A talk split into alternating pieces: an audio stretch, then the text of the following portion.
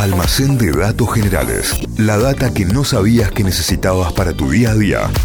¿Está todo listo, Santiago? Todo listo. Lindo lunes para levantar la persiana, lindo lunes para abrir el almacén de datos generales. Y vamos a contar una historia sobre algo que está casi en todos los parques de diversiones del mundo. Y vamos a empezar hablando de la Expo Universal de París, de la cual ya hablamos hace muy poquito, Sí. de 1889, porque fue eh, un evento en el que eh, era, estaba muy de moda en esa época las exposiciones universales, se mostraban novedades científicas, inventos, lo último en tecnología de la época.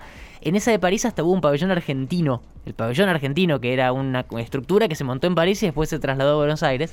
Pero lo más importante que legó esa expo de 1889 fue eh, un, un elemento del cual ya hablamos mucho en el almacén, que es la Torre Eiffel. Sí. Se construyó como un icono para la muestra y después la idea era desarmarla, pero terminó convirtiéndose en uno de los edificios de las estructuras más famosas del planeta. Bueno, el éxito que tuvo la Torre Eiffel en el marco de esta exposición despertó la idea de que cada organización, de que cada expo universal tenga un elemento arquitectónico o artístico distinto, eh, emblema de la feria, y que quede. Por eso hoy vamos a hablar de la Exposición Universal Colombina de Chicago del año 1893 y de la Noria, más conocida como la Rueda Gigante, la Vuelta al Mundo. Sí. Esa atracción que está en casi todos los parques de diversiones del mundo, bueno, surgió acá, pero cómo surgió fue un tanto extraño.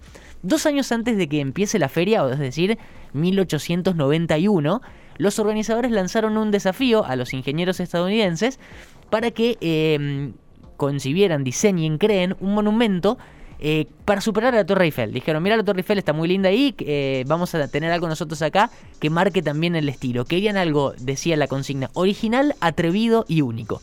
Bien. Mirá. Uno de los tantos ingenieros que se presentaron a esta convocatoria fue un joven estadounidense que se llamaba George Washington Ferris. Por si quedaron dudas, era estadounidense el muchacho. Se llamaba, se llamaba George Washington el tipo, o sea, sin, sin vueltas. Bueno, Ferris había nacido en 1859 en Illinois, en un estado del centro oeste de Estados Unidos, y de muy chico se fue a vivir a Nevada, donde están la- Las Vegas. Eh, después entró en una academia militar en Oakland, en California, se recibió en 1876, viajó a Nueva York y empezó a estudiar ingeniería civil. Y allí, un par de años más tarde, empezó a trabajar en el sector ferroviario y fue ahí cuando fundó una compañía de inspección de metales de ferrocarriles y puentes. Ahí tenés. El tipo tenía una empresa para inspeccionar los metales que se usaban en los trenes y en los puentes, es decir, trabajar con el metal era su ocupación de tiempo completo. Vivía para el metal. Muy bien. Volviendo a la convocatoria, Ferris, con esta idea de hacer algo original, atrevido y único para la Exposición Universal de Chicago, tuvo una idea y presentó esa idea y dijo, vamos a hacer una noria. Las norias ya existían desde hacía miles de años, pero no para como una atracción turística, sino como una especie de, elemento para la agricultura. Por definición, una noria es un equipo que se mueve por una fuerza para elevar agua de pozos de baja profundidad. Esa imagen típica de las rueditas que giran sobre un río, que son como una especie de molinito. Sí. Bueno, eh, el agua en ese caso es la fuerza que mueve, que va haciendo girar el- el- la rueda mientras va llenando esos pequeños recipientes que va teniendo a lo largo de la rueda. Eso es una noria. Nada que ver con la, con la tracción, en realidad más o menos, porque después maximizado es eso el diseño. Ferris propuso una noria que en vez de transportar agua, transporte gente. Y que sea muy alta, como para que la gente pueda ver toda la expo desde arriba, eh, que ya de por sí era gigante, eran cientos de hectáreas de distintos pabellones y demás. Entonces, claro, una noria muy alta, desde ahí arriba la gente iba a poder ver. Iba a ser toda de metal, obviamente, porque el tipo vivía con el metal. Los organizadores tuvieron al principio miedo de que no sea muy segura, pero Ferris insistió, imagínense, estamos hablando de 1892, 93, eh, y consiguió los inversores, Ferris. Volvió con inversores y ahí los organizadores aceptaron, obvio, porque Bien. estaba toda la tarasca. Más que nada porque económicamente la feria no pintaba muy bien. Entonces dijeron, bueno, a lo mejor esto, con esta creación, con esta atracción turística, a lo mejor atraemos más público, atraemos más inversores y podemos salvar eh, la ropa con la, con la feria. Claro. Empezó la construcción de la rueda que era gigante, medía 80 metros de altura. 80 metros es un montón. Tenía 36 cabinas que iban dispuestas sobre la rueda, cada una con capacidad para 60 personas. Si multiplicamos nos da 2.160 personas por giro. Es un montón de gente.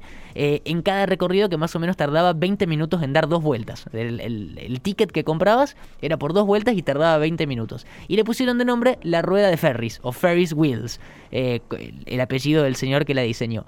El 9 de junio de 1893 La probaron y 10 días más tarde eh, la inauguraron allí en la, en, en la feria. Y ahí empezaron los ninguneos para el señor No, Will em, ¿por qué? Ferris. ¿Qué le hicieron? Porque primero no fue ni siquiera invitado a la inauguración. Se enteró que la rueda funcionaba bien y que la inauguración había sido un éxito y todo por telegrama. Le No. mandaron un telegrama y le dijeron, está todo bien, anda bien, quédate tranquilo. Y segundo, porque cuando terminó la feria, Ferris denunció a los organizadores porque decían que no le habían pagado ni a él ni a los inversores la cantidad de plata que habían juntado en, eh, en toda la feria. En el paseo. Y así fue como Ferris pasó los últimos dos años de su vida en juicios, no pudiendo cobrar nada. Eh, algunos dicen que por todo el estrés que le generó todo este proceso, se terminó enfermando y se murió en 1895 a los 37 años, re joven el tipo. Eh, y como dato para cerrar, sus cenizas quedaron abandonadas un montón de años en el hospital. O sea, a ese nivel de ninguneo al tipo que Nadie lo había- reclamó a Don Ferris. pobre. que había salvado la feria de Chicago de la bancarrota, porque gracias a, a la rueda eh, y, y a los miles de dólares que generó, se salvaron. Pero a él no le pagaron nunca nada y de- del estrés lo terminaron matando. Ahí estoy viendo imágenes y son como casitas, la- Claro. los bunkers donde meten a la gente, las 60 personas por, por cada una de las ca- de cositos. Claro. Son como casitas. Eh, Como un teleférico, miedo, como un teleférico, imagínense, pero a lo largo y en esa rueda. Claro. Que después cuando terminó la feria la reubicaron en otro lado de Chicago, después la desarmaron. Ah, cuando estuvo en Chicago, los hermanos Lumière Sí. filmaron una película en la rueda. O sea, uno de los, los inventores del cine, los hermanos Claro. Lumière, filmaron una peli en la rueda, pero cuando ya estaba en otro barrio. Después la desarmaron y la trasladaron en 1904 a la Expo Universal de St. Louis, donde se estaban desarrollando como otro evento los Juegos Olímpicos. Ven, está todo relacionado Todo con todo junto. acá. Eh, y después, dos años más tarde, la demolieron definitivamente.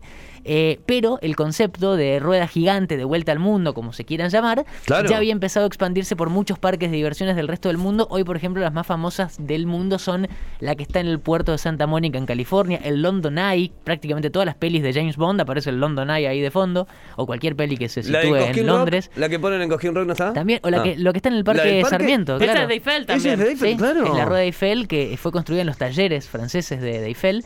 La más alta del mundo está en Las Vegas y mide 168 metros. Deja, yo no me subo. Ves todo desierto, ahí no ves nada en Las sí, Vegas. sí, ¿Para qué sí. querés una cosa tan alta? Ponerme en la montaña. Las luces, el punto de luces y Claro. el resto del desierto. Claro. Ves México. Casinos, México y, y desierto, nada más. Eh, y, y también en Buenos Aires, en el 2018, se propuso hacer la rueda de Buenos Aires, que tenga casi 90 metros de altura, o sea, mucho, muy alta, en Puerto Madero. Esto pasó en el 2018 y decían que en el 2020 iba a estar lista, terminada. Pues no ha pasado. Le pregunté a Money le Sí. dije, che, Juani, vos que vivís en Buenos Aires, ¿existe eso o no? Me dijo que no. No, no hay nada. Y el Ital Park Claro, no, nunca la crearon a la rueda de Buenos Aires. Pero bueno, así hablamos hoy de ruedas gigantes y recordamos a la persona que la inventó, George Harrison, eh, George Harrison o Washington Ferris, eh, que le dio el nombre a la atracción en inglés porque en inglés la rueda se llama Ferris Wheel y la historia de las norias, las vueltas al mundo, ruedas gigantes o como las queramos llamar, George Ferris, su inventor. Me encantó, gran, gran historia que nos ha traído el Santi, como siempre, como cada mañana, hoy lunes, almacén de datos generales que está abriendo lunes y viernes. Así que aprovechen a comprar todo porque las restricciones, chicos, han llegado hasta nuestro almacén.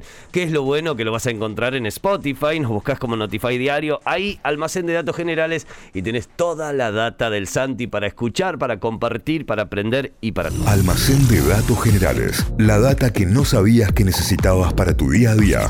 Inventos, curiosidades de la historia, estudios increíbles de la ciencia, lugares raros del mundo y un montón de locuras más. Todo eso podés conseguir en el almacén de datos generales de Santi Miranda.